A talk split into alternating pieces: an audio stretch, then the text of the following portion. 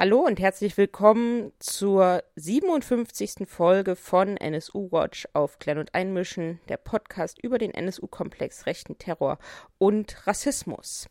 Ja, Anfang diesen Jahres haben wir ja gemeinsam mit dem VBRG eine Podcast-Reihe ins Leben gerufen, nämlich die Reihe Vor Ort gegen Rassismus, Antisemitismus und rechte Gewalt und die Reihe ist zurück aus der Sommerpause und deswegen sage ich jetzt auch Hallo Heike. Hallo Caro. Denn diese Podcast-Reihe moderiere ich ja nicht alleine, sondern gemeinsam mit Heike Kleffner. Und diese Podcast-Reihe vor Ort ist natürlich nicht euer einziges Projekt, sondern es gibt auch noch ein weiteres spannendes Projekt, nämlich die Webdokumentation gegen uns. Das werden wir euch natürlich auch verlinken. Und anlässlich sozusagen dieser Webdokumentation hat am 8. Oktober in Erfurt eine Veranstaltung stattgefunden. Genau. Die Veranstaltung hieß Rassismus, migrantische Selbstorganisation und der Mauerfall.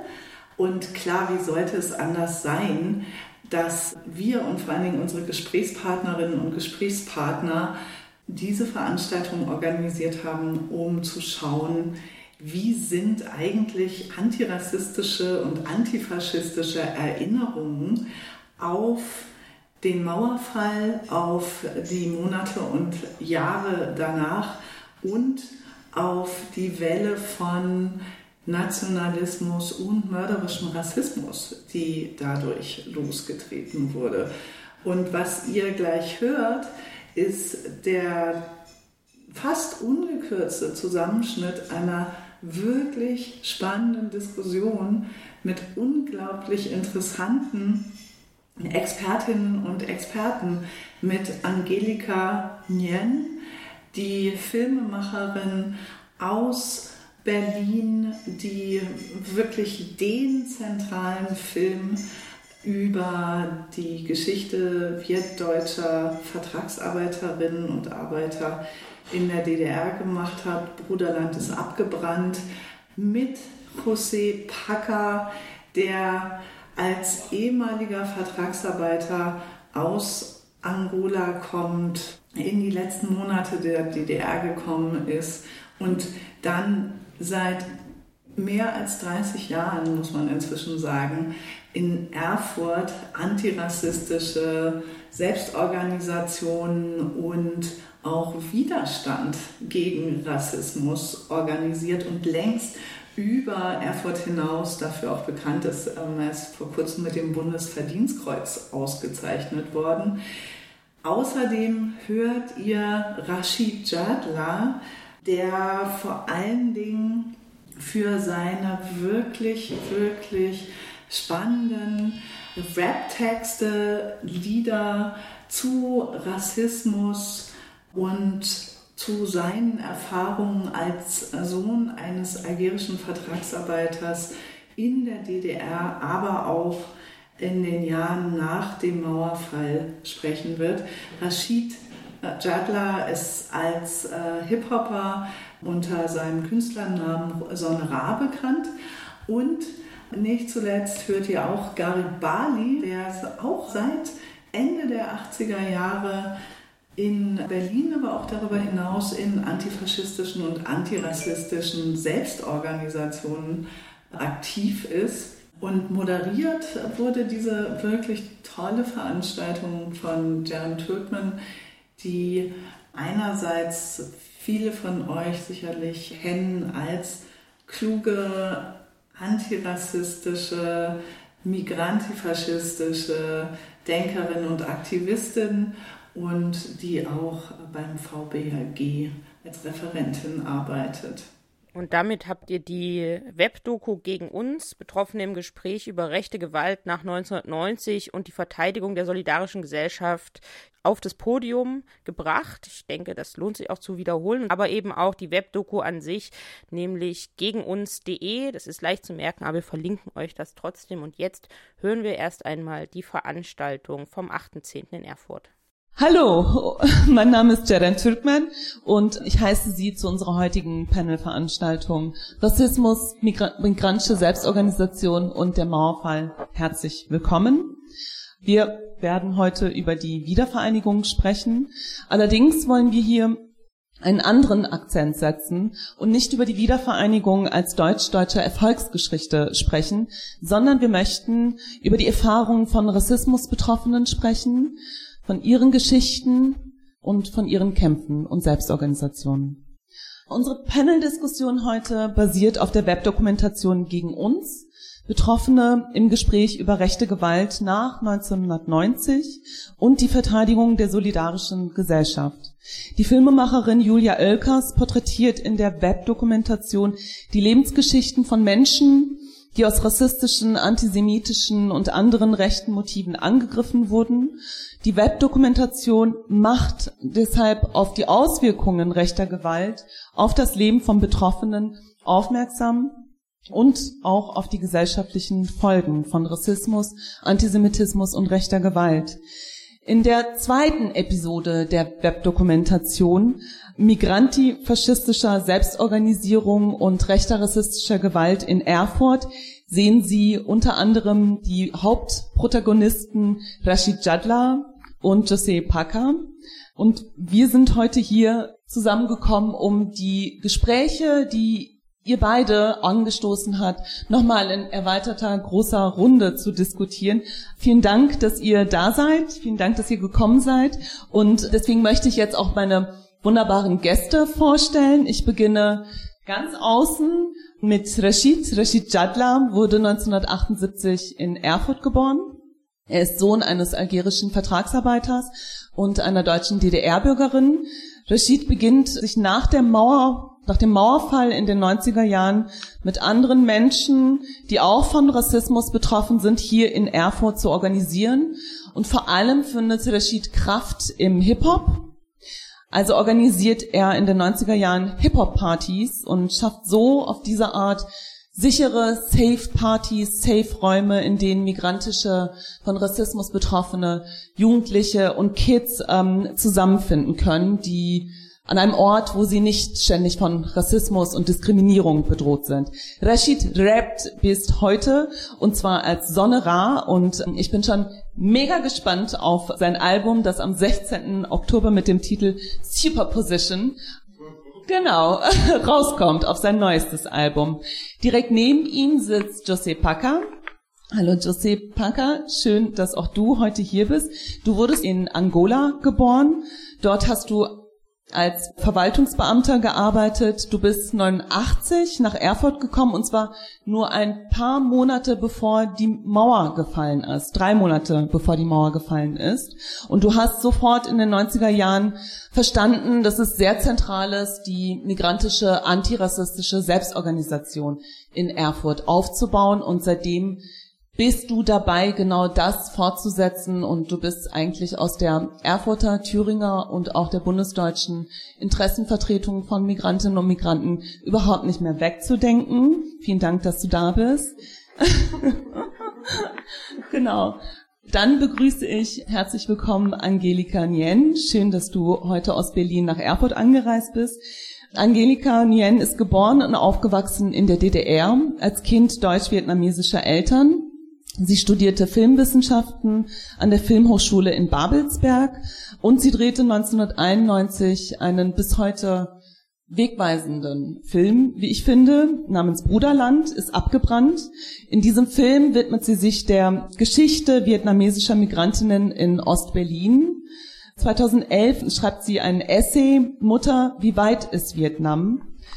Dort behandelt sie den Rassismus in ihrer Kindheit, und bis heute ist Angelika Nguyen aktiv und tätig als Autorin, Referentin und Filmjournalistin. Unter anderem schreibt sie für Zeit Online, Jalta Telegraph Werkstatt Geschichte. Sie ist Mitglied von Co-Orientation e.V., einem Netzwerk für asiatisch-deutsche Perspektiven und sie ist im Kuratorium des Hauses für Demokratie und Menschenrechte. Schön, dass du da bist.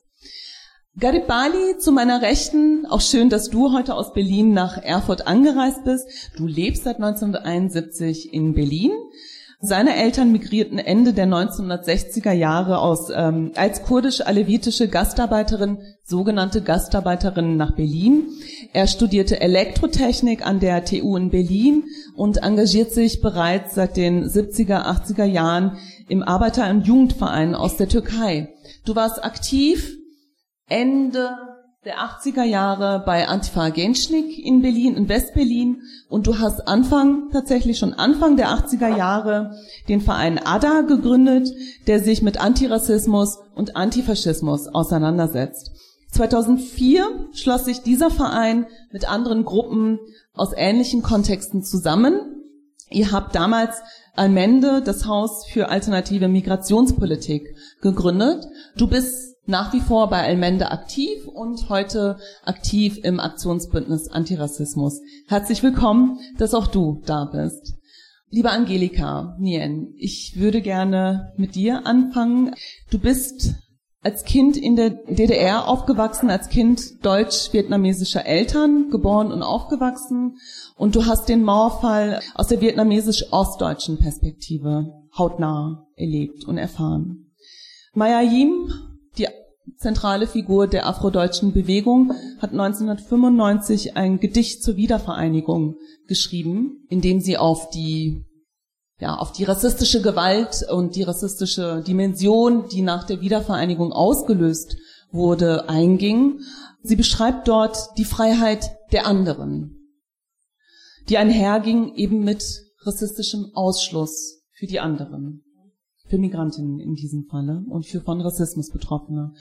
Was hast du damals als junge Frau in der DDR empfunden, als die Mauer fiel und der Prozess des, der sogenannten Wiedervereinigung begann? Was verbindest du heute mit dem Mauerfall? Also ich, ähm, wenn man so will, habe ich ja zwei Perspektiven. Ne? Einmal die ostdeutsche, also ich bin ja mit der Mauer groß geworden also bin auch totales DDR-Kind eigentlich gewesen und habe den Verfall, also den moralischen und politischen Verfall, also in den letzten mindestens zehn Jahren der DDR auch sehr bewusst erlebt als Jugendliche und junge Erwachsene. Und irgendwie war klar, dass es so nicht weitergeht. Insofern war der Mauerfall nicht ein gewünschtes Ereignis, sicher nicht in der Form, aber es war ein Zeichen, dass es nicht mehr so weitergeht wie bisher weil die Regierung ja offenbar in der DDR und alle anderen Behörden ja nicht in der Lage waren, dem irgendwie das zu verändern, grundlegend in der DDR. Da musste es zu dem Crash kommen. Und ja, andererseits habe ich sehr schnell, also ich habe ja die Perspektive einer von Rassismus Betroffenen, also das heißt, ich habe ein bestimmtes Feingefühl dafür, was auf den Straßen passiert und wie Feindseligkeiten, wie schnell die entstehen. Und ich hatte meinen Moment bei der Montagsdemo in Leipzig, wo ich ganz zufällig war. Ich war bei der Doc-Filmwoche und wollte mal dabei sein, wie die Leute sagen, wir sind das Volk. Ja, ich fand das irgendwie ganz clever. Wir sind das Volk zu antworten der DDR-Regierung. Wir sind das Volk. Wir sind das übrigens. Ne? Das fand ich erstmal ganz clever. Aber ich war dabei, als die dann schrien, wir sind ein Volk. Und das war für mich ein ganz entscheidender Paradigmenwechsel. Da kamen dann auch schon die Fahnen. Die kamen schon tatsächlich im November 89 ohne das Emblem der DDR. Das hieß für mich einfach nur, sich dem, dem Weststaat in die Arme zu werfen und keine weiteren Veränderungen oder Ideen oder Visionen mehr in Bezug auf die DDR zu haben, die ein völlig anderer Gesellschaftsentwurf war. Und ab da bekam ich auch, also bekam ich Angst. Ich merkte auch äh, auf den Straßen so eine Pogromstimmung. Ich hörte von, von, von befreundeten People of Color, dass ihnen in der Straßenbahn was passiert ist. Das war alles noch schon 89. Und man konnte es, wenn man selber Rassismus erfahren hat und Ausgrenzung in dieser Art, dann hatte man dafür ein Gefühl. Und die Nazi-Szene in Ost und West hat sich ja auch sehr schnell zusammengeschlossen. Und die sind ja auch schnell aktiv geworden und haben also auch linke Projekte überfallen und auch, aber vor allen Dingen auch People of Color und schwarze Menschen und alles, was in ihrem Hassfokus stand. Ja, also, also für mich heißt diese Zeit, ich verbinde mit dem Mauerfall äh, heute Namen Antonio Amadeo, Georges Gomandai, Phan Thu, Bahida Arslan, also um nur Beispiele zu nennen. Das ist für mich, das verbinde ich heute mit dem Mauerfall vor allem. Und natürlich den Anschluss an die, also den sehr schnellen Anschluss der DDR an die BAD, äh, was ja auch dann ein Jahr später passiert ist nach dem Mauerfall.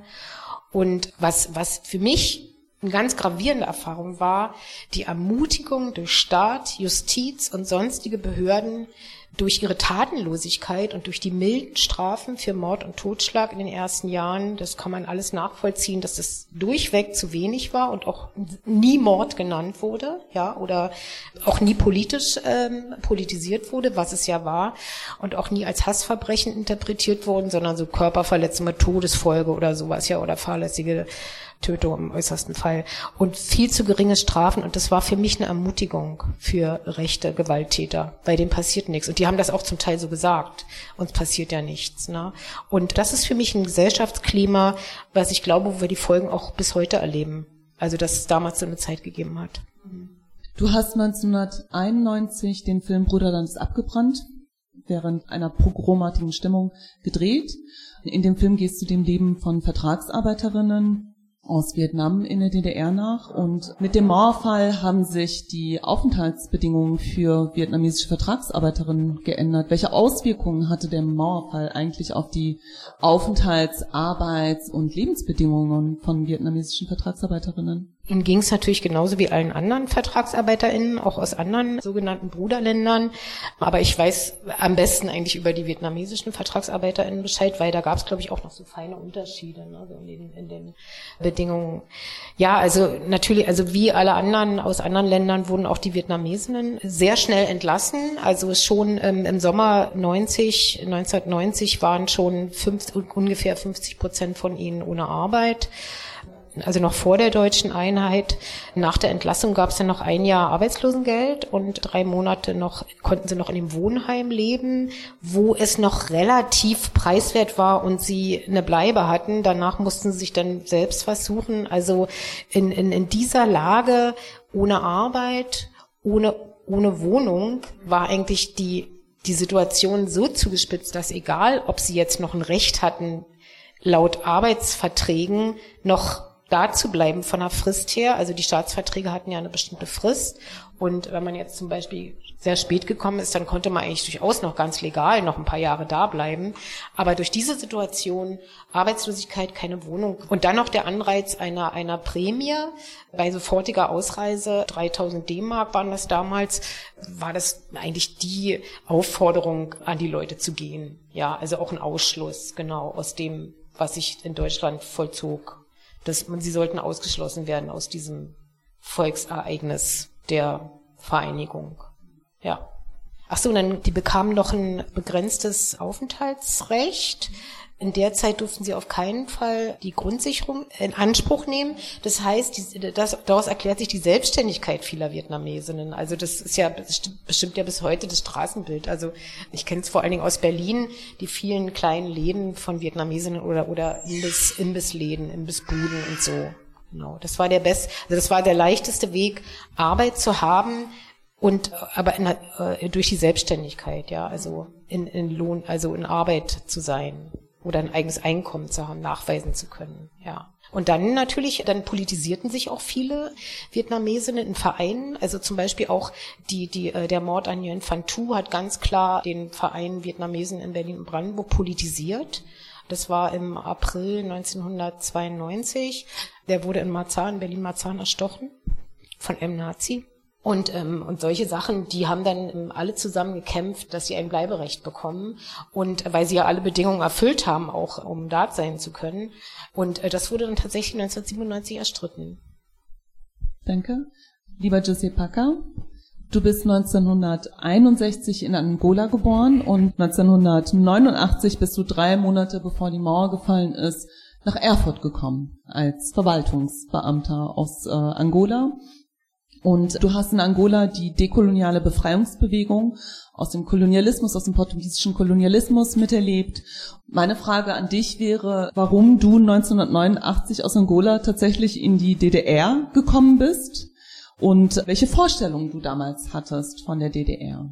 Erstmal äh, vielen Dank äh, von dieser Wege gebrachte Format. Für mich ein Stück Motivation für eine hoffnungsvolle, zu sagen, das friedlich miteinander Leben dieser heute Deutschland geworden eine Republik unter seine multiethnisch, multicolor und äh, vielfältig vor allem, was gibt unser Welt, den wir leben. Die ursprüngliche Idee war keine eigene Wunsch, sondern das war eine Notwendigkeit für unsere gemalige junge Staat, von seiner Ursprünglichkeit von Unabhängigkeit. Angola war viele Jahre, fast äh, knapp 500 Jahre unter Herrschaft von europäisch mächtig. Und nach der Unabhängigkeit unserer Staat hat entschieden, in der modernen Geschehen von Aufbau einer Staat souverän einzumischen. Und da gab das Gut bis heute, ich bezeichne, den Schritt zu sagen als Nation, wir brauchen die gleiche Schritt, wo alle moderne Staat marschieren. Erstmal war im Lande ihnen, wir muss dieser gesamte Fleck hinterlassen von der Kolonialismus auszuwischen. Beseitigung von ähm, Sozialungleichheit, Dividierung unter Volksgruppen und eine Aufbauen, eine Nation, wo alle Bürger das Zusammenhalt von Nord und Süd als Pflicht vereinen, einzeln. Und das als junger Mann, früher politisiert, als Pionier, später als Jesus und ähm, danach die Notwendigkeit auch, unser Land war in Nachbarschaft mit der letzten annexierten Staat in Afrika, die Namibia, und auch das Übelsystem in Südafrika war, dieser Partei, und dann auch in Rhodesia Problem. Und Angola war ein sicherer Rückzuggebiet für alle in dieser Auseinandersetzung von Befreiung und von, Veränderung gewesen. Und deswegen hätten wir dieser Privilegien frühestmöglich politisiert wird. Und dann kommt das ähm, Botschaftaufruf von unserer Regierung zu sagen, junge Leute, seid euch bereit, geht euch nach Haus, und erwerbt euch Wissen, um in unserer Stadt die Herausforderung vor ihnen steht, besser zu überwältigen und zu meistern. Aber das war nicht leicht Unterfangen. Unser Land war knapp 90 Prozent zerstört, bombardiert von südafrikanischer Armee. Und danach gab es die sogenannte Stellvertreter vom Bürgerkrieg, dass unser Volk hatte schmerzhaft diese sinnlos Auseinandersetzung erleben. Mir kam die Empfehlung, ähnlich meine empfehlten Lande sollte Frankreich, wo ich so begeistert war, weil Frankreich gab diese Egalität und Legalität.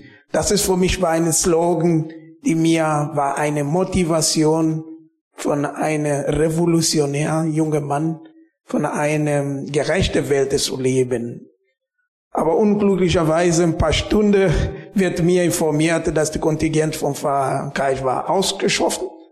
Und ähm, da wird mir gesagt, Paka, es gibt anderen Land, wo unser Staat dort auch ein Stück Hoffnung schätzen das heißt die Deutsche Demokratische Republik, einer der demokratische Sozialist Ostland und deswegen bitte Koffer wieder packen. Aber für mich war nicht kritisch Fragen in Intergedanken, weil die Bindung mit DDR stand empathisch mit Angola. Ne? Ich habe mit bestimmten Leuten von FDJ oder anderer Mensch dort begegnet, Diskussion organisiert, gemeinsame Diskussion gemacht.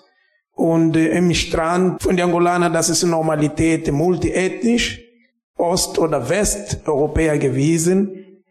Und ähm, ja, ich habe gesagt, okay, ich, ich nehme das, wie mir jetzt vorhanden gestellt. Und da habe ich das Wege in die DDR gemacht. Meine Ankunft war in mehrere Städte gewesen, weil unsere Aufgabe war, schauen und erleben, na, Gehorsam, weil das war eine Verpflichtung gewesen. Eine Verpflichtung mit der Rechenschaft. Na? Und das war uns bewusst, wofür wir gekommen sind. Und ich habe meine Pflicht konform gekommen, gemacht. Leider Gott, nach und nach habe ich entdeckt, die Geist der Bruderlichkeit in seiner Wirklichkeit war eine Schatten. Na? Was hast du ja. dann nach dem Mauerfall tatsächlich als sehr sensibler, feiner Beobachter hier in Erfurt ja, ich habe, ich habe nur nicht in Erfurt beobachtet, ich war auch an der Stadt, ich war damals in Karl-Stadt, bin ich in Karl-Marx-Stadt, ich war auch äh, in Dresden, Berlin bin ich oft gewesen, ich konnte die zwei Berlin erlebt, West und Ost, das war, ich hätte diese Freiheit zu machen.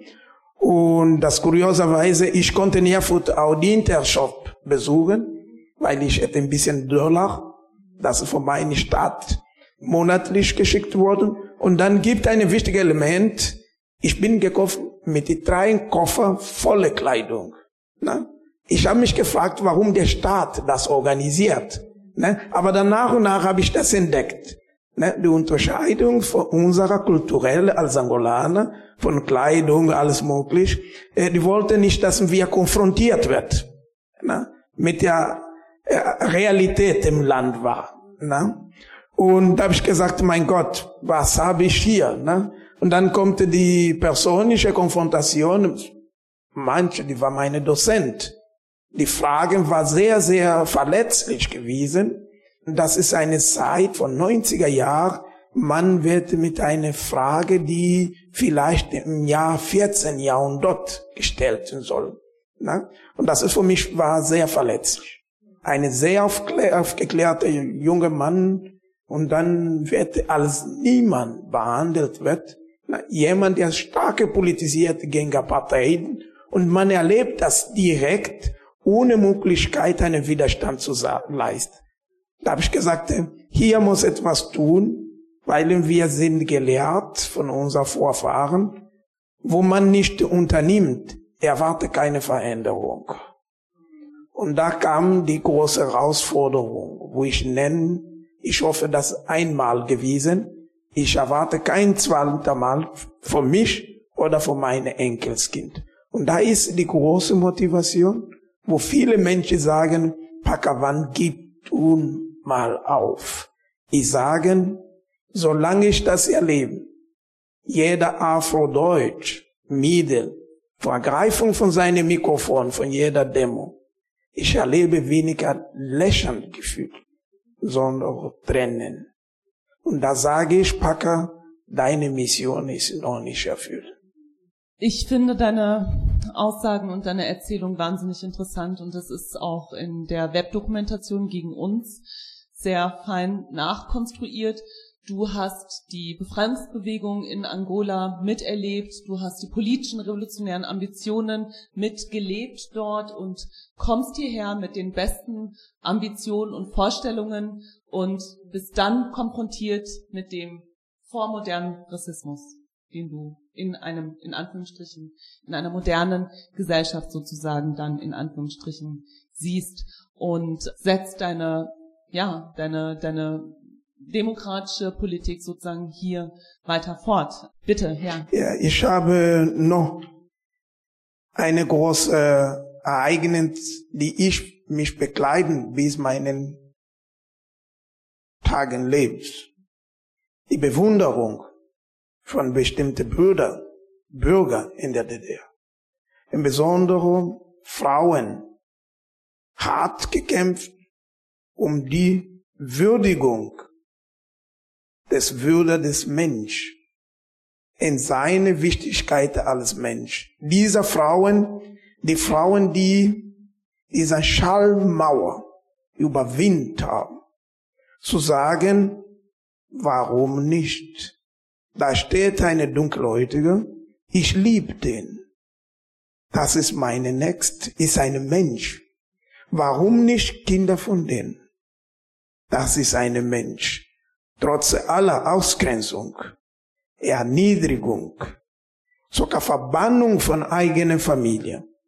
Diese Frau, die haben durchgehalten. Und heute haben wir junge Männer und Frauen, tapferer sind, weil in der Situation man geboren wird, begleitet mit dieser ganz Verhältnis. Meine Mutter wird ausgegrenzt.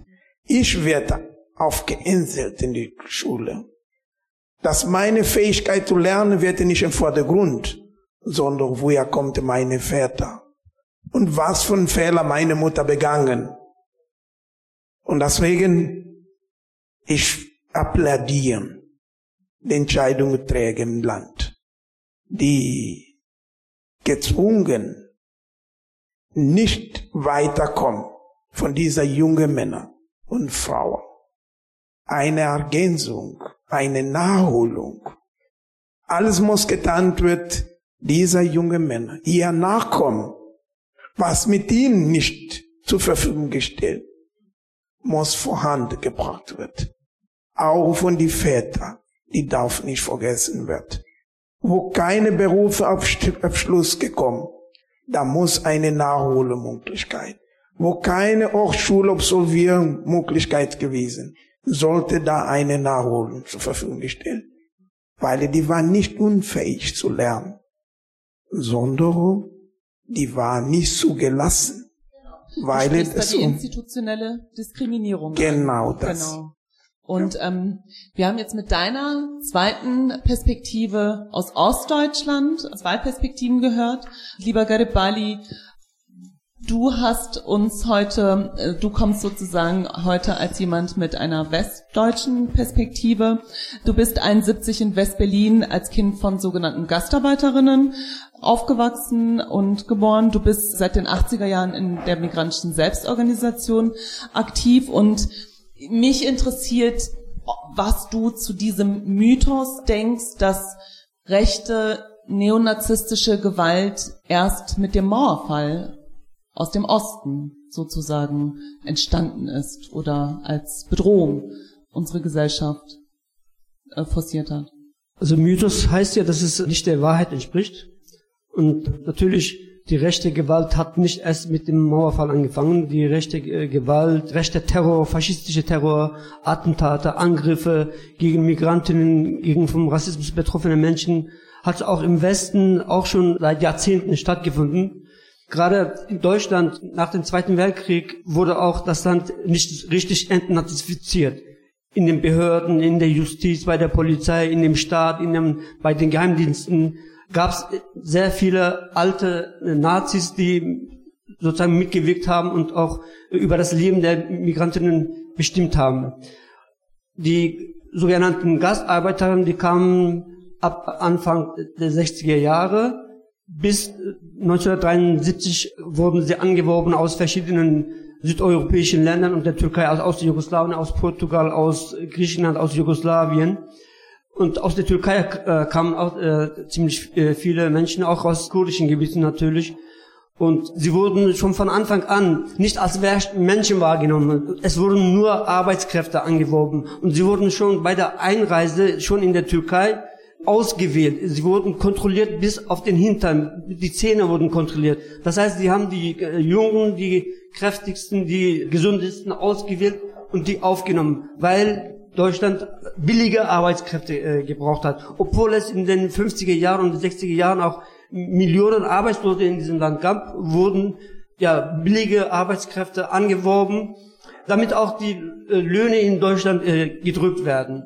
Und, sie waren ja miserabelsten äh, Verhältnissen ausgesetzt. Also bei der Arbeit wurden sie schikaniert, auf den Behörden waren sie schikaniert, sie, sie wurden ausgegrenzt, Sie wurden in Wohnheimen zusammengefärscht. Sie wohnten auch im, später mit ihren Familien auch in miserablen äh, Zuständen. Und äh, die Bildung für die Jugendlichen, für die Kinder war auch miserabel. Also ich kenne das selber aus den 70er Jahren.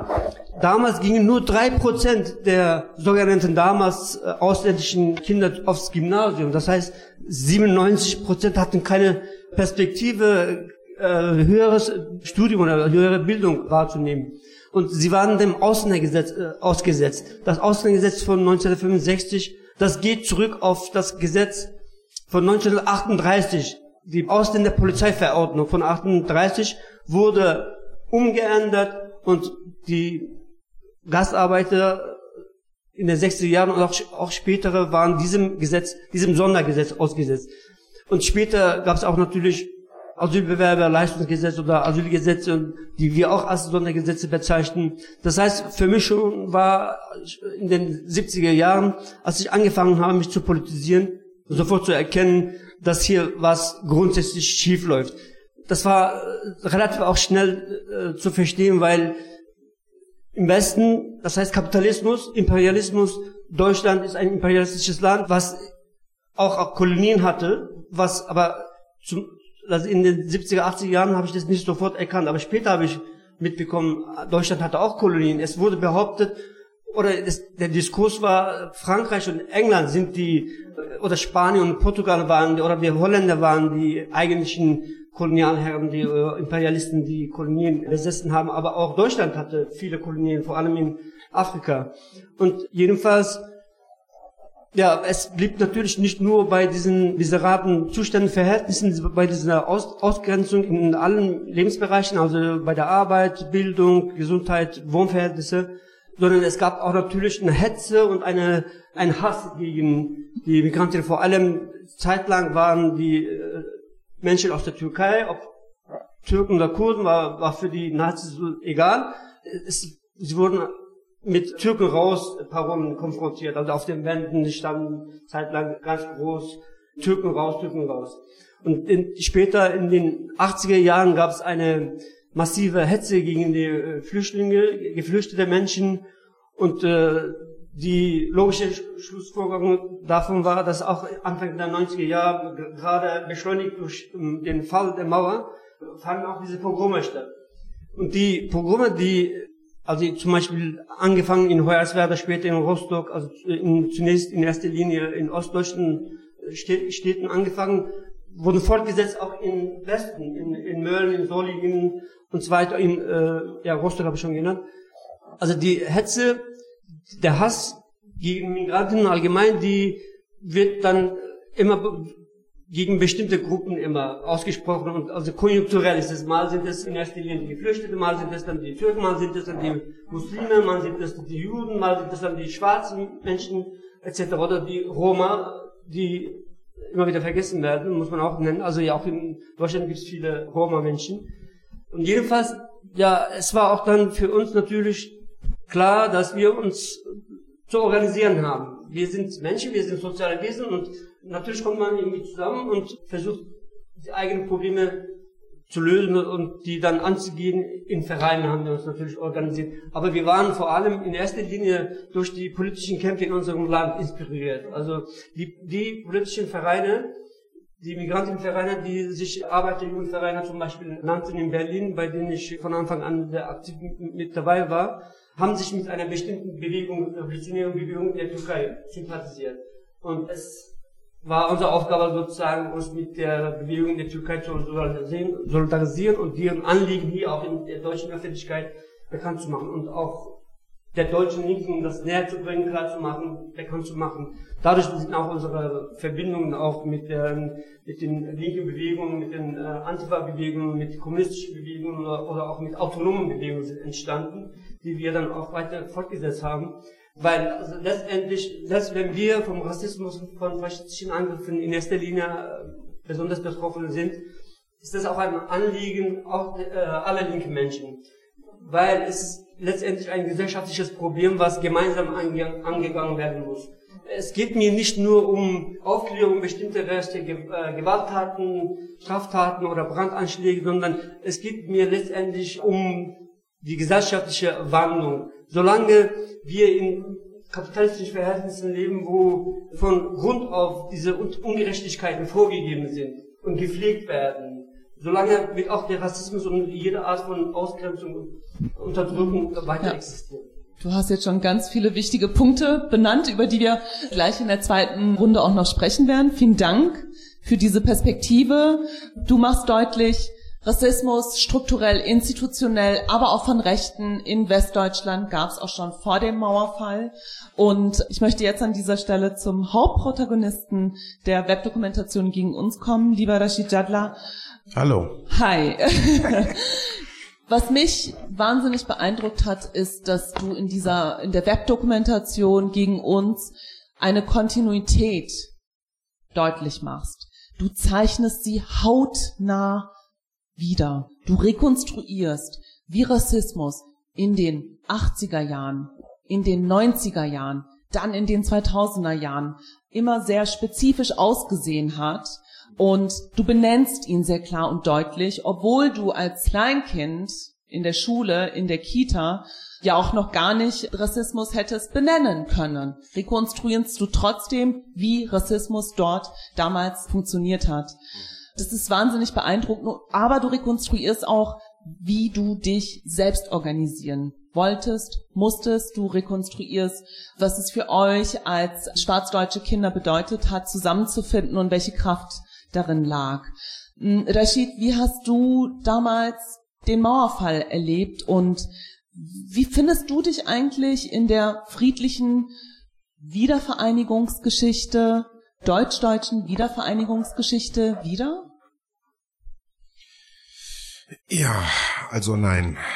Also erstmal zum Mauerfall. Eigentlich könnte man auch sagen, dass es der, der Vorhangfall ist. Irgendwie habe ich mir eben überlegt, für uns zumindest, dass da irgendein Vorhang eher gefallen ist als eine Mauer. Vielleicht ist für uns sogar eher noch eine Mauer hochgezogen worden. Und wie schon die Angelika vorhin sagte, die DDR war im, ähm, in einem Zustand, der, ja, ist einfach zerfallen. Die Werte, die politischen Werte, die, die eigentlich uns vermittelt worden sind, ähm, die sind irgendwie zerbröselt und zerbröckelt, äh, warum auch immer. Und 89, wo dann, da war ich gerade mal elf, zwölf Jahre alt.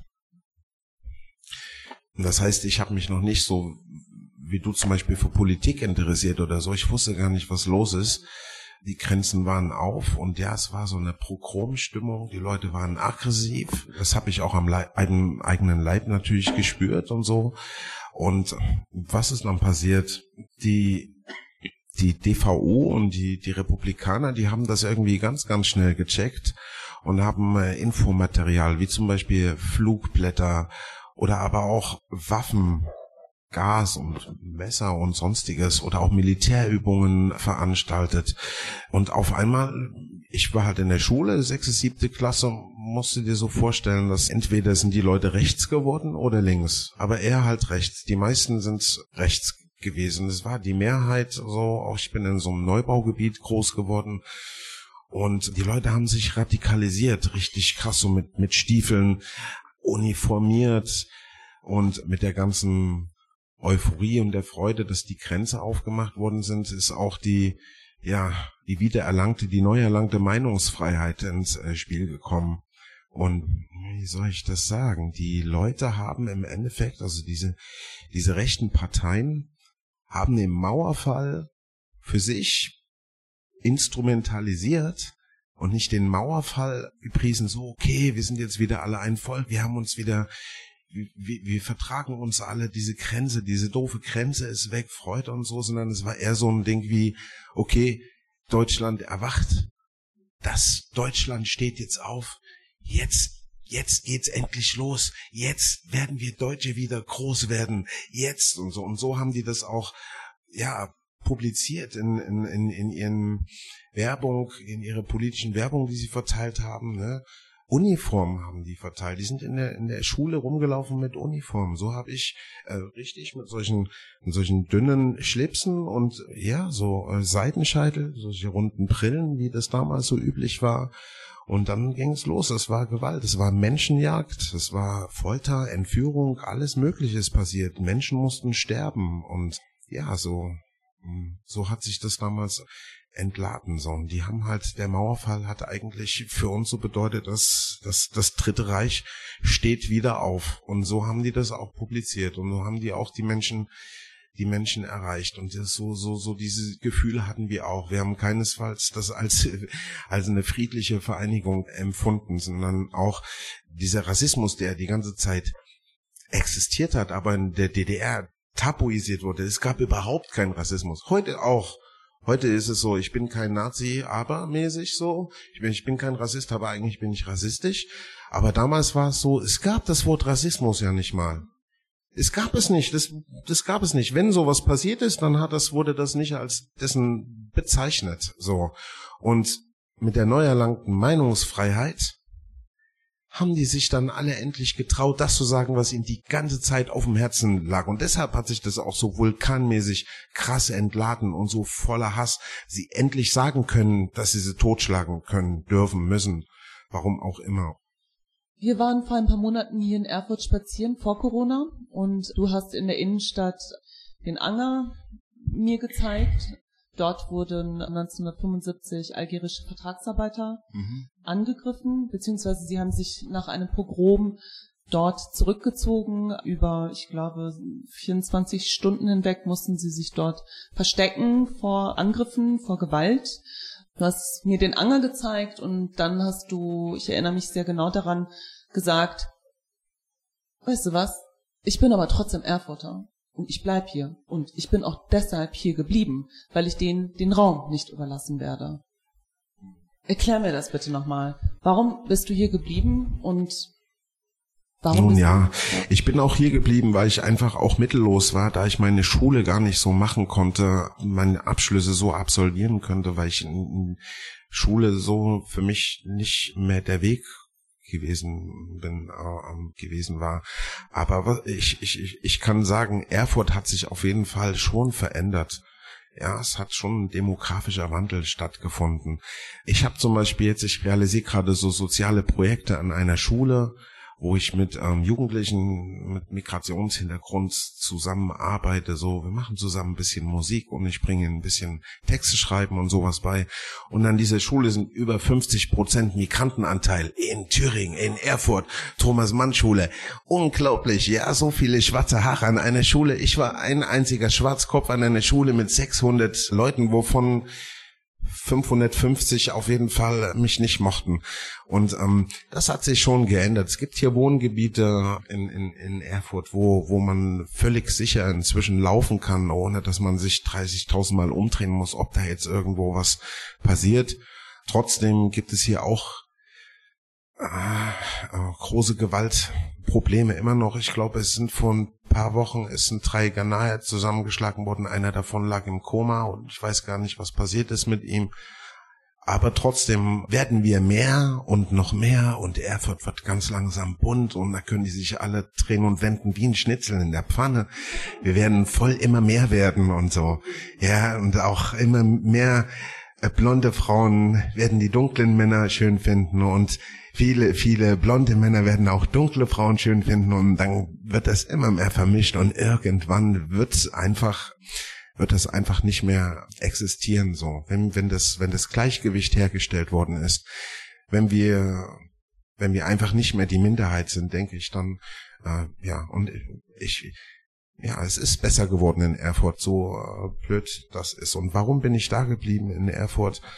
Nicht nur, weil ich äh, bei meinen Brüdern und Schwestern bleiben wollte und helfen wollte. Ich will mich hier nicht so heroisch darstellen. Einfach nur, ich war mittellos und hatte gar nichts. Und dann habe ich gesehen, dass es hier was zu tun gibt. Und da, wo ich bin, dort kämpfe ich halt auch gerade dann dafür einfach so. Und es gab einfach Notwendigkeiten. Wir haben andere Kinder gesehen, andere Brüder und Schwestern, die auch manchmal aus Familien kamen, wo es, wo es wirklich schwer war, so. Und wir uns eigentlich einfach gegenseitig mm, nur allein, dass wir füreinander da waren, schon eine Stärke auch nach außen gezeigt haben. Wenn ich zum Beispiel mit Donald, ja, den sein Papa aus Tansania kam, wir waren dann an einer Schule, wo 600 Leute normale waren und wir waren die Mischlinge. Und der Donald hatte alleine dort Probleme und ich hatte alleine Probleme an meiner Schule. Aber als wir zusammen waren, hat sich die ganze Schule eingekackt und keiner, keiner hat mehr sich getraut, an uns sich zu vergreifen. Nicht einer. Die haben aber immer Angst gehabt, wie Berliner vor, vor einem großen Clan. Mhm. Ja. Das heißt, ihr habt die Stadt mit solidarischen Menschen gemeinsam demokratisiert und in jedem Falle auch migrantisiert. Das ist das zentrale Stichwort, lieber Giuseppe Packer, migrantische Selbstorganisierung, antirassistische Selbstorganisierung. Wir haben jetzt viel über die 90er Jahre gesprochen. Meine Frage an dich wäre, welchen Stellenwert, welche Rolle gibst du der migrantischen antirassistischen Selbstorganisation, Selbstorganisierung aktuell im Kampf gegen ähm, einen ja doch sich äh, gefährlicherweise stärkenden Rechtspopulismus? Welche Rolle spielt er in deinen Augen? In meiner Wahrnehmung, wir jetzt befindet uns in sehr unterschiedlichen Richtung äh, und Handlungsfähigkeit im Vergleich zu 90er Jahren. Ne? 90er Jahre waren wir Einzelkämpfer fast. Ne? Gott sei Dank, ich kenne bestimmt eine Richtung Offenarbeit oder IOZ gewesen, Gewerkschaftler. Und meine Jungs, ja, meine Jungs war mir die Motor zu sagen, Packer versteckte sich nicht, weil sobald meine Jungs zu mir gekommen, ja, Großer, was ist hier los? Der hatte sowas hier und das gesagt. Da muss ich Hand in meine Schulter von meinen Jungs legen, um ein paar Botschaften zu ermitteln. Das war so restriktieren äh, Kreis. Heutzutage sind wir Player bis zu Kabinett, Begleitungsausschuss bei der Bundesregierung, Kämpfung, Bekämpfung von Rassismus und Rechtsradikalismus.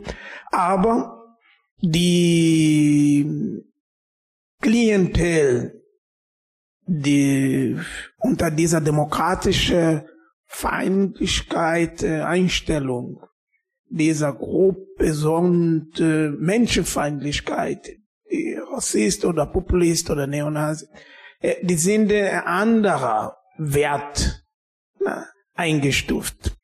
Äh, wir haben keine Springerstiefel mehr mit Bier an der Hand oder Schnaps, sondern Menschen, die mit Anzug und Krawatte, profiliert mit rhetorischer Diskurs, direkt im Parlamentarisorgan. Das ist das anders, den wir haben. Das ist, äh, letzte Seite gab es dieser Tabu-Bruch von demokratischen Kräften erstmal nach 1945 eine Ministerpräsident eine bestimmte Post eingeführt mit Stimmen der Bewegung, die demokratische Feind eingestellte sind oder menschenfeindlich äh, Bild vertreten. Und von der Migrantorganisation, die sind eine Impulskatalysator, um Veränderung von das Denkweise im Land, auch dass Rassismus in seinen Namen genannt wird ne, und behandelt werden. Ne? Ohne die Professionalisierung, ohne die Entschlossenheit von Migrantorganisationen zu sagen, wir sind eine wichtige Expertise, wenn überhaupt Veränderungen im Land in seine Wirklichkeit na, eingegangen wird. Wir muss uns einmischen, wir muss uns zu Wort melden, alles nicht nur kritisieren, sondern beraten der Regierung. Wir sind äh, ein Stück weitergekommen wo wir sagen, die Migrantorganisation war Schule von Demokratisierung von Demokrat, von zugewandert. Warum ich sage das? Heutzutage haben wir Menschen im Bundestag, mit denen war ich in einem Gremium, die gemalige Bundesausländer Der Karamba Diab war meine Vorsitzende und ich war Stellvertreter. Und dort war auch der Mehmet Kilic aus Türkei ursprünglich, na, war auch im Bundestag von den Grünen. Er war meine Vorsitzende und ich als Stellvertreter. Und wir haben zahlreiche Staatssekretäre in verschiedenen Bundesländern, viele Bundestag und Bundesland Abgeordnete bis in die Kommunen. Ihre Arbeit von politischen Landschaften sind in die Migrantenorganisation angefangen. Und wir jetzt sind nicht mehr dieser Format von der Tradition von 70er, 80er Jahren, kulturelle Migranten, Verpflegung von unserer Kultur, Herkunft, sondern wir sind jetzt in Bewegung von global soziale Sicherheit, Chancengleichheit und ein Land, wo das Untastbarkeit der Menschenwürde genau in unserer Verfassung verfasst ist, in Wirklichkeit erleben müssen. Und deswegen, das ist an der Power für heutige Migrantorganisation. Also die Verteidigung von globalen Menschenrechten. Genau das. Ja, sehr zentral. Vielen Dank, dass du den Punkt nochmal so deutlich klar gemacht hast. Migrantische Selbstorganisierung findet Interessensvereinen, Verbänden, Initiativen statt, aber Antirassismus, Rashid Jadla, du bist Künstler, du bist Rapper, du machst Musik, findet ja auch auf eben anderer Ebene statt, zum Beispiel eben auf künstlerischer Ebene. Wie kamst du zum Hip-Hop und was war, wer waren da die Personen, die dich dahin geführt haben? Warum war das so wichtig für deine, ja, deine Gegenwehr gegen Nazis? Also zur Musik bin ich erstmal so gekommen, dass glücklicherweise 91, dann so 90, 91 auch schon so Pakistani mit ihren, mit ihren äh, Ständen vor die Kaufhallen gekommen sind, so und da haben auch alle eingekauft. Also selbst, selbst die Rechten sind da hingegangen, weil das alles billig war und so. Und Pakistani gab's da und da bin ich immer da gewesen und die hatten auch so Tapes. Und da war Public Enemy und sowas dabei. Und ich habe das gehört und habe keine Angst mehr gehabt. Es war angstlösend. Musik habe ich als angstlösend und als auch mein Mut ist irgendwie gewachsen zu mir selber. Ich da aber noch gar kein Englisch verstanden oder irgendwas. Ich habe aber gemerkt, da ist voll Power. Und wenn ich das gehört habe, habe ich keine Angst gehabt, auf der Straße mehr rumzulaufen. Dann habe ich das reingemacht und bin wie wahnsinnig gewesen. Habe gesagt, ja, kommt alle her und so. Und ähm, ja, aber Musik selber machen habe ich schon immer mal auch dann, wie das halt so ist, mal ein bisschen was geschrieben, aber ich habe das nicht so ernst genommen. Und dann kam 95, 94 die Sharifa Malik aus Atlanta, die war eine Jazz-Poetry-Künstlerin und hohe Yoruba-Priesterin und gleichzeitig auch noch Vorstandsmitglied in dem Verein ADEFRA e.V., das war Afrodeutsche Frauen damals und die haben damals so einen Raum für uns geschaffen, für, für, für die Kinder von, von äh, Afrikanern einfach haben die dann das Assisu bereitgestellt, wo wir einfach unter uns sein konnten, uns nicht erklären mussten, wenn wir jetzt von Rassismus sprechen, du weißt, White Virginity, du redest irgendwas, sondern zerbrechen die da dran und sagen auf einmal, du bist der Nazi oder irgendwas und einfach nur, um sich austauschen zu können, um sich selbst zu finden, hat die uns das zur Verfügung gestellt und hat uns auch motiviert, hat uns gesagt, okay, äh, Jungs, ihr habt jetzt hier von den von den Deutschen eine Sechs bekommen in eurer Schule, aber von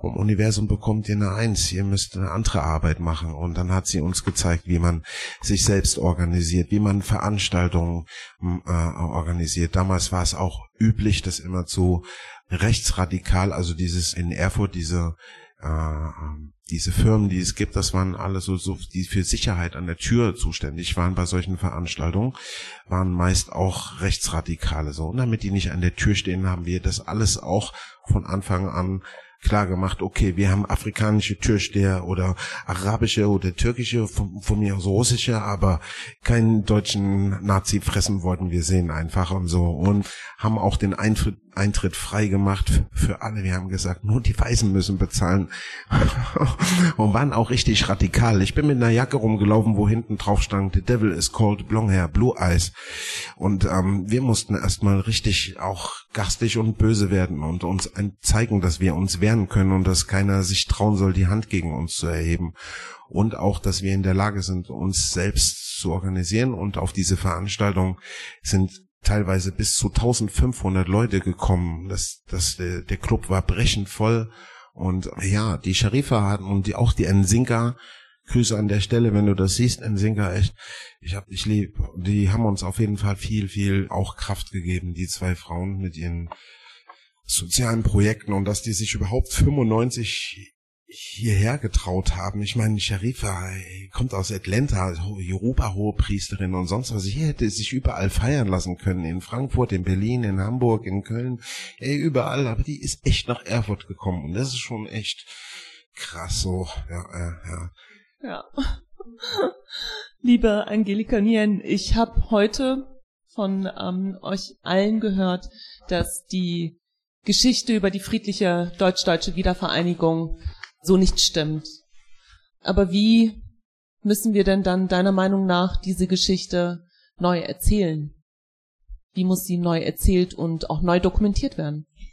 Also wie Rashid schon sagte, es gibt ja da verschiedene Möglichkeiten. Also ihr habt ja, glaube ich, auch ganz verschiedene Zugänge dazu, zu Widerstand und Selbstbehauptung. Ich komme auch eher aus dieser erzählenden, ich bin ja also vom Film und ich, ich liebe Film und ich bin ja Filmjournalistin und gucke mir ganz, ganz viele Filme andauernd an und nehme die auseinander. Und da merke ich, dass eben die Art, wie Geschichten erzählt werden, aus welcher Perspektive, dass das entscheidend ist, ja. Und was ich jetzt merke, also es gab ja tatsächlich in den Anfang der 90er auch auch diese Organ Selbstorganisationen und die mussten, die hatten aber vor allem den Zweck, also jetzt in vietnamesischen Communities im Osten, die hatten vor allem den Zweck, dass die erstmal sehen mussten, was ist denn eigentlich mit uns, ja? Wo, also die kamen ja ganz jung, VertragsarbeiterInnen kamen ja ganz, ganz jung, die waren ja noch Jugendliche quasi, die kamen, kamen sie in die DDR zum Beispiel. Und da gab's äh, gab's ein Frauenprojekt, ein vietnamesisches Frauenprojekt, das hieß, wie, heißt Wiener Funo, gibt's bis heute, von einer vietnamesischen Einwanderin gegründet, die früher Sozialbetreuerin war bei Vertragsarbeiterinnen. Und die hat gesagt, ich schaffe jetzt erstmal ganz viele vietnamesische Literatur rein und Filme, damit ihr überhaupt erstmal mitkriegt, woher ihr kommt. Und dann können wir uns, dann können wir gucken, was hier, wie wir uns in Verhältnis zu kulturellen Sachen in, in, in, in Deutschland setzen. Natürlich neben dem ökonomischen Überleben und Existenzaufbau, das noch so daneben natürlich. Aber das war ein ganz wichtiger wichtiger Punkt und das habe ich erst durch sie verstanden, ja, dass es so wichtig ist, dass die Communities auch untereinander äh, sich begegnen können und sich empowern können, ja, und einander versichern können, ja, und ihre Geschichten einander erzählen. Und später hatte ich dann so meinen mein, mein, also mein wichtiger, entscheidender Punkt war 2012, da hat nämlich das erste Mal auf dem ähm, Festival gegen Rassismus in Kreuzberg saßen komplett vier deutsche wir deutsches Podium da, äh, also wir Deutsch ist eine Verbindung aus Vietnam und Deutsch, das hat eine Vietnamesin erfunden. Und wir erzählten von Rostock-Lichtenhagen, also unsere Perspektive, ja. Und das war ein ganz wichtiger Schritt für mich, diese Initiative. Und das war ein Netzwerker, Kien Nhi Ha, der das damals uns zusammengebracht hat. Und aus diesem, aus diesem Tag kommen alle meine, also Kontakte seither. Und äh, dann haben wir auch Kontakt, also ich habe dann auch Kontakte mit den mit den Westvietnamesen geknüpft, was für mich völlig fremd war. Also Boat People war ähm, waren für mich immer so die Bösen, ja, die äh, aus dem friedlichen Vietnam geflüchtet sind. Das habe ich gar nicht verstanden aus der sozialistischen Perspektive. Aber jetzt habe ich ganz viel verstanden, ja. Und dass wir einander zugehört haben, dass wir einander unsere Geschichten erzählt haben, ja, das war ganz wichtig und auch Perspektiven möglicherweise sogar verändert haben. 2014 gab es dann dieses von Dante Nguyen geschriebenes ähm, Theaterstück, das hieß Sonnenblumenhaus. Also dieses, dieses Haus da in Rostock-Lichtenhagen war ja das Sonnenblumenhaus wegen der Sonnenblumen da drauf. Und das Besondere daran war, dass Dante in Ostdeutschland rumgefahren ist und hat alle die, die noch da waren von damals, die im Haus gewesen sind und vor dem Feuer nach oben geflüchtet sind, von den Vietnamesinnen, die hat er interviewt. Und daraus hat er ein Stück gemacht. Also das ist auch komplett aus vietnamesischer Perspektive erzählt, ja. Und, und das ist für mich so ein, also 2016 gab es dann dieses Theaterstück am ähm, Gorki Theater, Atlas des Kommunismus, wo Mai von Collard, auch eine ehemalige Vertragsarbeiterin, auch ihre Geschichte erzählt. Und also und dann kommen auch kleine Sachen zum zum Tragen. Und dann kommt auch Wut zum Tragen, nicht nur dieses uns ist das und das passiert und das war ganz schlimm, ja und so, sondern dass man auch Zorn äh, formuliert, ja und was ja ganz normal ist, ja, aber das ist also, dass man sich als Mensch ähm, zu erkennen gibt, ja ähm, und nicht nur als Bild die vielleicht irgendwelche Leute mal von sich hatten. Also so eine Annäherung auch in der Community selber, auch in West- und Ost-Community, das ist so eine wesentliche Sache, die passiert in den letzten zehn Jahren. So, das kann man so sagen. Du sagst West- und Ost-Community. Würdest du sagen, es gab einen spezifischen Ostrassismus? Wenn ja, was ist mit ihm passiert 89, als er möglicherweise mit dem Westrassismus also ja, da hat er, also genau, also ich, da hat ja Rashid was ganz Wichtiges gesagt. Ne? Es gibt natürlich einen speziellen ostdeutschen Rassismus, den kenne ich am besten, weil ich bin mit ihm groß geworden. Und es ist genau so, wie Rashid sagt, der war, der war offiziell verboten, weil es war ja ein internationales Land, ein, ein, es war ein Land der internationalen Solidarität. Und das war natürlich total formaler Quatsch, ja. Und es war desto schlimmer eigentlich, als das, was dann in den Familien, die ja auch aus der Nazizeit kamen, auch aus den kolonialen Denkmustern kamen, die die alle immer mit sich schön brav immer mit weitergegeben haben an ihre Kinder, dass die das auf dem Schulhof gemacht haben, in den Pausen, auf der Straße, in öffentlichen Verkehrsmitteln, in keine FDGB halt, ja, also in all diesen öffentlichen Räumen von Mensch zu Mensch diesen Rassismus geäußert haben, ja. Und das war das, was vor allen Dingen die Kinder zu spüren bekommen haben in den Schulen. Und daher weiß ich, dass es aus den Familien kommt. Und es ist völlig egal, ob das jetzt eine sozialistische Gesellschaft ist oder eine kapitalistische Gesellschaft, ja. Das ist, das, das sind Traditionen, die sitzen ganz, die reichen ganz, ganz weit und die sind nie gebrochen worden. Und die sind offensichtlich, haben die eine Kontinuität, die nie ernsthaft verletzt worden ist. Und dass das jetzt so ein bisschen, also durch, auch glaube ich, durch uns, durch unsere Perspektiven immer mehr zur Sprache kommt, diese Art von Geschichte, Geschichtsverlauf, das ist, glaube ich, was Neues und das habe ich das Gefühl, das wird immer, äh, gewinnt immer mehr Aufmerksamkeit auch in der Gesellschaft. Ost-West-Rassismus zu Zeiten des Mauerfalls, lieber Garib Bali, du bist immer noch migrationspolitisch und antirassistisch aktiv. Was bedarf es deiner Meinung nach nach den erschreckenden rechtsterroristischen Attentaten, nach den erschreckenden antisemitischen, nach den erschreckenden rassistischen Terroranschlägen wie in Halle und in Hanau heute? Naja, eigentlich das, was wir seit Jahrzehnten schon machen, das muss einfach verstärkt werden, erweitert werden und noch radikaler werden.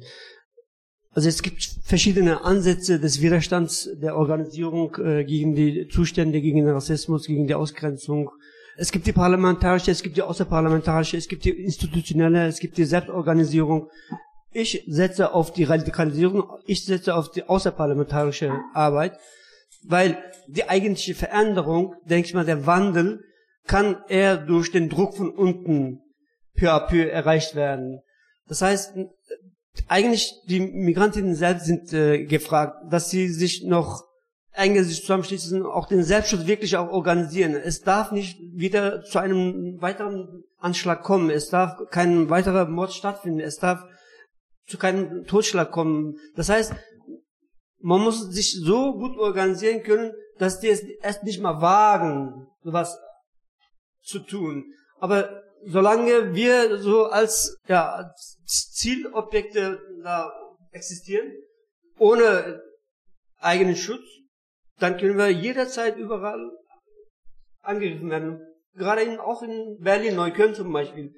In den letzten zwei Jahren sind 80 Anschläge passiert, 80 äh, Angriffe passiert, 80 Schmierereien passiert und immer wieder, fast jeden Tag. Und die werden aber geschützt durch durch die Justiz, durch die Polizei, durch die Behörden, durch die Ermittler. Also es kommt heraus, nicht nur in Neukölln, sondern auch bundesweit, auch in verschiedenen Ländern, dass bei der Polizei in Hessen, in Nordrhein-Westfalen oder bei der Bundeswehr oder auch bei dem Pfefferschutz, dass da direkte Verbindungen gibt mit Nazi-Strukturen. Es gibt Netzwerke, es gibt Chatgruppen, mit werden Informationen weitergegeben. Es gibt Drohbriefe, NSU 200 Drohbriefe an 200 Menschen, an, an Migranten vor allem. Also das nimmt kein Ende und äh, es muss eine viel radikalere, viel intensivere Organisierung entwickelt werden. Und es gibt auch Ansätze. Zum Beispiel Migrantiva gibt es bundesweit, auch in Berlin.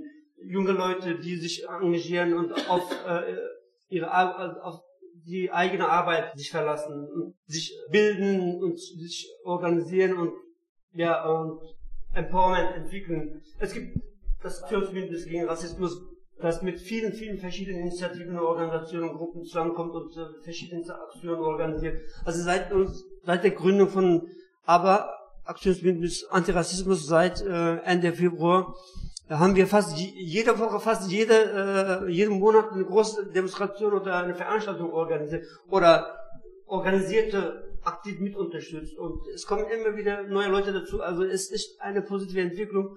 Aber so einzelne Beispiele können natürlich nicht für das gesamte Land, sie können Beispiele sein. Oder auch in Hanau organisieren sich die Betroffenen. Sie haben eine Initiative gegründet, äh, organisieren Gedenkveranstaltungen, Demonstrationen und haben einen eigenen Laden. Also äh, Räume, eigene Räume zu besitzen und sich dazu organisieren, ist eine grundlegende Voraussetzung äh, für die Existenz. Du hast mindestens drei Punkte genannt, die sehr wichtig scheinen. Einmal die Selbstorganisierung, also du konzentrierst dich an der Stelle wieder oder betonst die Selbstorganisierung. Du hast aber auch deutlich gemacht auf das institutionelle Wegschauen, auf die Ignoranz von Behörden, auf die Ignoranz der Sicherheitsbehörden, aber auch der Justiz an der Stelle. Du hast die Polizei eindeutig erwähnt, die sozusagen als Organe an der Stelle auch nicht nur zu wenig machen, also blind sind auf dem rechten Auge, sondern du hast explizit Skandale angesprochen, die deutlich machen, dass es sogar eine Verstrickung gibt von organisierten Rechten und einzelnen Beamten sozusagen in den Sicherheitsbehörden. Lieber Rashid, was bedarf es deiner Meinung nach heute in Erfurt? Du bist immer noch in Erfurt und in Erfurt gab es in den letzten Wochen mehrere schwerwiegende rechte Angriffe auf Menschen, wiederholte. Und die Frage ist, was gegen rechten Terror heute tun? Was brauchen wir dafür? Also erstmal müsste rechter Terror auch wirklich als rechter Terror benannt werden. Und das findet nämlich so gut wie niemals statt und so. Es wird nicht unter Terror verbucht, sondern wie vorhin schon gesagt, Körperverletzung mit Todesfolge oder irgendwas und gar nicht, sondern wird auch immer so getan, ja, wir, äh, wir wissen noch nicht ganz genau, vielleicht ist es eine politisch motivierte Tat oder irgendwie so Geschichten. Es müsste klar benannt werden, rechter Terror ist, äh, dass es Terror ist und dann müsste es auch dementsprechend bestraft werden. So wie wenn irgendwelche äh, radikalen Islamisten hier vielleicht irgendwas anstellen, dann dreht der Staat durch und fährt alles hoch und da ist Terror riesengroß. Terror, Horror, Terror, Horror. Aber es ist in Wirklichkeit so, dass es rechter Terror genauso bestraft werden müsste. Und es müsste im Endeffekt, weil es sowas gibt wie Polizisten, die, die anscheinend irgendwie einen rechtsradikalen Hintergrund haben und es da auch Gruppen gibt, unglaublich und Organisationen. Es werden Waffen geklaut, ich glaube sogar Raketen und Panzerwerfer. Es sind zigtausend Munition sind verschwunden. Alle erwarten den Tag X und alles so ein Zeug und hier passiert nichts die ganze Zeit. Und es bleibt nichts anderes übrig, als uns selbst zu organisieren. Und ich kann dir nicht mal sagen, wie wir uns organisieren, weil das ja gar nicht geht. Das ist ja trotzdem immer noch irgendwo auch illegal so wenn man sich selbst organisiert, richtig selbst organisiert und sagt, okay, wir sind an der Stelle da und es gibt ein Telefonnetz oder so, wir rufen an und wir sind alle da, wir sind bezeugen alle und wir sind, kommen alle an den Ort. Aber trotzdem müsste es im Prinzip eine Behörde geben, die, wo Leute offensichtlich sich ihr Leben lang oder auch einfach diese Berufung haben oder einfach dieses Schicksal, sich gegen Rassismus einzusetzen, Antirassismusarbeit und Migrationsarbeit oder sowas alles halt zu leisten. Die müssten in diesen Behörden sitzen und ähm, in, der, in einer, was weiß ich, wie du es nennen willst, Antirassismus-Kontrollbehörde kein Plan. Die sollen gucken, wenn da irgendjemand auch nur der kleinste Verdacht kommt, dass in irgendwelchen exekutiven Behörden und Institutionen irgendwelche rechten Typen sind, das muss sofort so unterbunden werden. Das muss sofort so unterbunden werden. Ich kann so, so nicht verstehen, wie Demokratie und Verfassung mit rechten Parteien zum Schluss, die sich, die sich verfassungsfeindlichen Gedankengut letztendlich hingeben, wie, wie das überhaupt erlaubt sein kann. Das geht gar nicht. Wir müssen alle aufstehen, wir müssen alle sagen, wir haben die Schnauze voll davon, verpisst euch, ihr scheiß Nazis, verpisst euch aus den Behörden, aus den Institutionen. Wir kontrollieren das und so. Wir kontrollieren das. Es müsste so eine Behörde geben, aber ja, pff. ja. Das müsste, das müsste wirklich passieren, so. Mhm. Lieber Jesse Packer, du hast einen sehr eigenen Zugang zur migrantischen Selbstorganisation. Du hast einen weiteren Blick sozusagen auf die Möglichkeiten. Was muss es deiner Meinung nach geben? Ja, wie ich gesagt habe, wir sind in Bewegung. Und ich bin sehr glücklich mit der Entwicklung, die wir haben. Wenn ich schaue in mein Land politisch äh, in Thüringen, Enquete-Kommission ein Beispiel von vielen Bundesländern. Aber genauso, was Rashid sagte, die demokratische politische Landschaft, die muss Tat und Wort in Gleichgewicht bringen. Ne? Solange das nicht geschehen, wir sind nicht wirksam gegen diese Gruppierung, wo Terrorismus, Tat ausgeübt wird im Rahmen von Freiheit der Meinungsäußerung oder anderer politischer Handlung Motivation. Wenn eine Gruppe von 13 Männern nicht anders tun, sondern Kampfsport üben, wie ein Menschenleben in kurzen Minuten na, aus der Gefecht sogar bis und Lebensverlust führt. Für mich, das ist eine Terrorisierung einer Gesellschaft. Und ich glaube, die verdient andere Maßnahmen. Das kann nicht sein. Einem Menschen kommen, ein Krankenhaus geführt und die Täter nach vier Stunden, die sind wieder im Freifuß eingesetzt. Ich frage mich, in dieselbe Nacht, wenn eine Dunkelhäutige vorbei gekreuzt gegenüber dieser 13 Männer, dann sollte der 14. Opfer sein. Ja? Deswegen, wir müssen schauen, was ist los mit unserer Verfassung. Wir fordern eine Korrektur. Wir haben andere potenziell Feind Energie von Demokratie im Vergleich, wo unsere Verfassung erfasst wurde. Wir haben anderes und dieser anders müssen wir uns anpassen im Rahmen von unserer Verfassung. Und das andere, was ich sagen, wenn ich höre, welcher Klang in die Behörden Fuß gefasst haben, die haben dieser Gut von demokratischem Status, vom Beamtum missbraucht um ihr Gedankengut ne, einzusetzen, ich verlange eine Reparatur an viele Opfer, die unter Nazi-Gewalt und am Ende, die war kriminalisiert sogar. Ne? Manche, die sind psychisch krank bis heute. Ne? Und ich erwarte alle möglichen Organisationen, Weiße Ring, alle möglichen, sogar wir selber, Migrantenorganisation zu Wort melden, zu sagen, jetzt haben wir die Wahrheit, aber lohnt uns nicht aufzuschreien, die sind da, äh, suchen wir, wo die Nagel sind, um raus von unseren Sandekisten, sondern die Mensch, die ewig lang leiden muss, die braucht eine Entschädigung. Ne? Und äh, Perspektive von Erfurt, ich kann sagen, toi toi die neue Generation, weil jedes Mal, wenn das Botschaftsaufruf da ist, die Neogeneration ist auf dem Bein. Ich habe erlebt eine Demo für die Unteilbarkeit, stand mir gegenüber am Domplatz circa 18.000. Und die großen Teil war dieser Hoffnungsträger von der Gestaltung einer friedlichen Zukunft unter alle Gruppen in dieser Stadt Erfurt. Da die verdient mein große Dankbarkeit dieser neuen Generation. Du meinst die Demonstration, die unteilbar in einem breiten Bündnis am 15.02. hier genau. in Erfurt organisiert hat. Aus ganz Deutschland, aus dem Westen sind Menschen extra hierher angefahren, um lautstark ja. die Forderungen zu zeigen, nochmal deutlich zu machen, dass etwas passieren muss gegen den Rechtspopulismus und gegen den Rassismus und Antisemitismus. Und genau da siehst du das progressive Bündnis in der Gesellschaft weiter dran anzuknüpfen. Genau. Vielen Dank, dass du auch den Punkt nochmal deutlich gemacht hast. Es gibt eine Frage.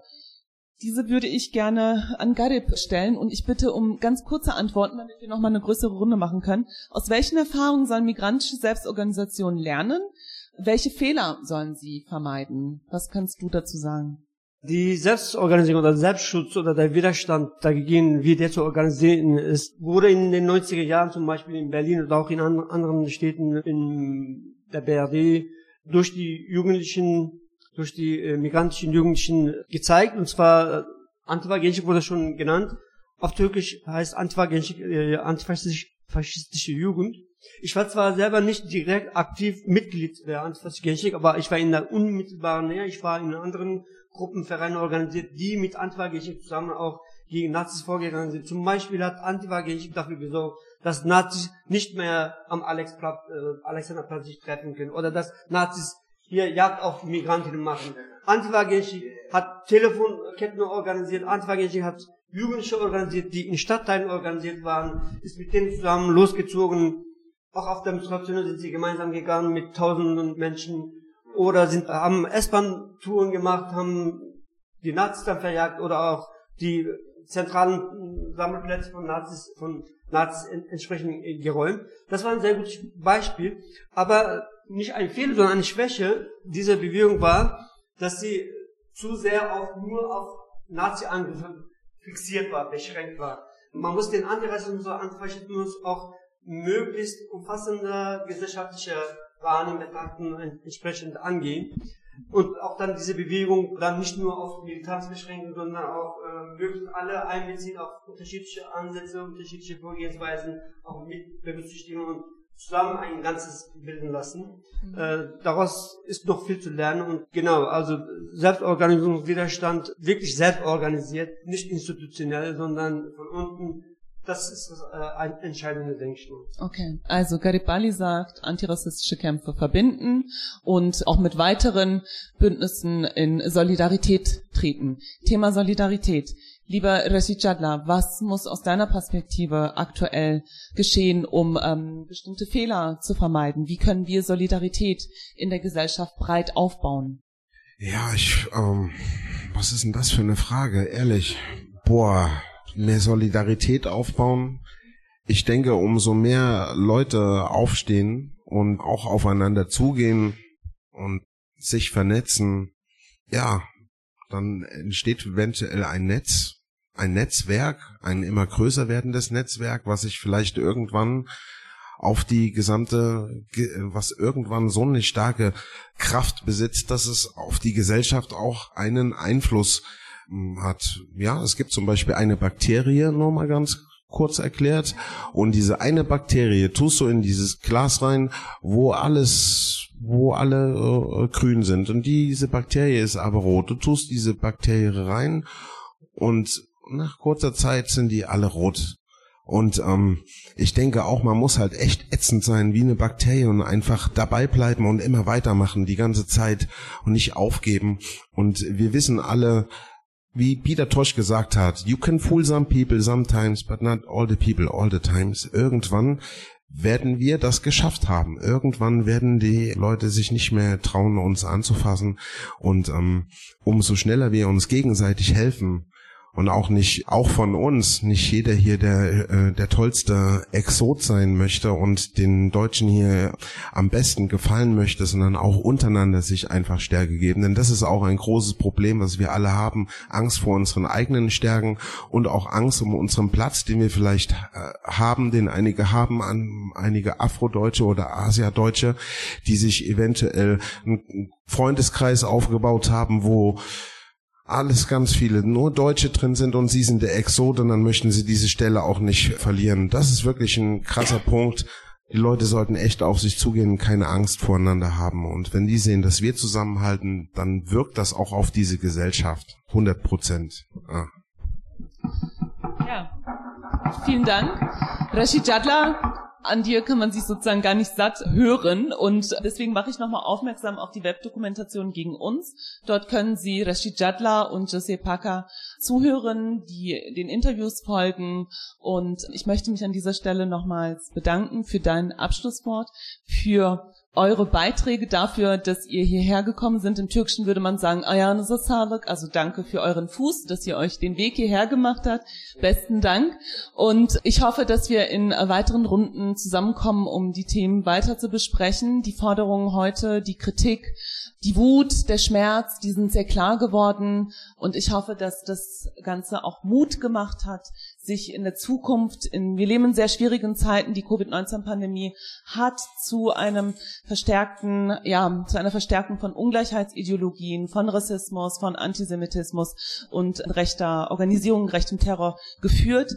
Ich hoffe, dass die Veranstaltung heute, dass unsere Diskussion heute Mut gemacht hat, Mut gemacht hat, sich für eine solidarische und offene Gesellschaft zu engagieren, aktiv zu werden. In diesem Sinne, vielen Dank.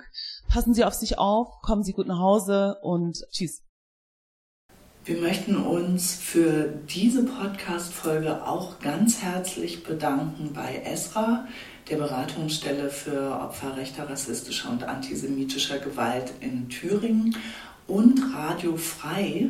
Und in der letzten Folge von Gegen uns könnt ihr Rashid Jadla in Erfurt sehen und ihn auch wirklich ausführlich äh, sprechen hören über seine Erfahrungen von Rassismus in der DDR und in den Nachwendejahren. In der nächsten Folge von Gegen uns steht der Mord an Marwa el-Shabini im Mittelpunkt. Es geht um antimuslimischen Rassismus und um die Erinnerung an Marwa el-Shabini als erstes Opfer, als erstes Todesopfer antimuslimischen Rassismus in Deutschland. Auch erinnert sei an die erste Folge von Gegen uns, da ging es um den rassistischen Mord an Roche Gomondai. Und dann gilt unser besonderer Dank tatsächlich euch, liebe Hörerinnen und Hörer dieses Podcasts. Denn viele von euch haben beim Publikumsvoting des Deutschen Einheitspreises 2020 sowohl für den Podcast als auch für unsere Webdokumentation gegen uns Betroffene im Gespräch über rechte Gewalt nach 1990 und die Verteidigung der solidarischen Gesellschaft gestimmt. Wir sind natürlich wie vermutlich viele, die bei diesem Einheitspreis mitgevotet haben, ein bisschen skeptisch angesichts des Namens des Preises. Wir verstehen die Auszeichnung aber vor allen Dingen als Bestärkung, muss man sagen, darin, dass eben viele, die dem gängigen Narrativ zu 30 Jahre deutsche Einheit und Mauerfall etwas entgegensetzen wollen, nämlich die Perspektive derer, die mit 30 Jahre deutscher Einheit vor allem eine Zunahme von rassistischer Gewalt, von Nationalismus, von Rechtsterrorismus verbinden und die so wie die Protagonistin der Webdokumentation und wie auch die Gesprächspartnerin dieser Podcast-Folge sagen, hey, es hat jetzt wirklich verdammt nochmal Zeit, dass die Erfahrung derer, die Rassismus und rechte Gewalt in den letzten 30 Jahren erleben mussten, dass die endlich im Mittelpunkt der Debatte über die Folgen der deutschen Einheit gerückt werden. Und von daher danke an euch nochmal, dass ihr tatsächlich den Podcast und die Webdokumentation so wichtig findet, dass ihr dafür gestimmt habt. Genauso wie die Webdokumentation gegen uns wird auch die Reihe vor Ort fortgesetzt und wir haben jetzt schon in Planung Folgen aus Baden-Württemberg und aus Brandenburg. Genau. Also, was euch erwartet in den nächsten Podcast-Folgen ist zum einen ein Schwerpunkt äh, zu einem Brandanschlag in einem kleinen Ort in Baden-Württemberg auf Sinti und Roma. Und äh, wir sprechen mit Prozessbeobachterinnen und Aktivistinnen aus Sinti und Roma Vereinen und Communities über den Prozess, aber auch über die mörderische Dimension von Hass gegen Sinti und Roma. Und in der Folge drauf geht es zum einen um den 30. Jahrestag der Ermordung von Amadeo Antonio in Eberswalde als einem der ersten Todesopfer rechter Gewalt im wiedervereinigten Deutschland und um die Situation in Brandenburg, Eberswalde heute. Ja, dann Heike, bis zur nächsten Folge von Vor Ort und schön, dass wir wieder aus der Sommerpause zurück sind. Ja, ich freue mich auch und ich hoffe, ihr freut euch auch, unseren Podcast weiterhin zu hören. Auf bald! Und bis zu diesen nächsten Folgen könnt ihr euch die Links aus dem Podcast ansehen, gegen uns.de. Ihr könnt bei uns auf der Homepage vorbeischauen, nsu-watch.info oder beim VBRG. Das ist verband-brg.de oder uns auch auf Twitter besuchen, at nsuwatch, at Rechte unterstrich Gewalt und auf Facebook sind wir auch zu finden. Und damit bis zur nächsten Folge.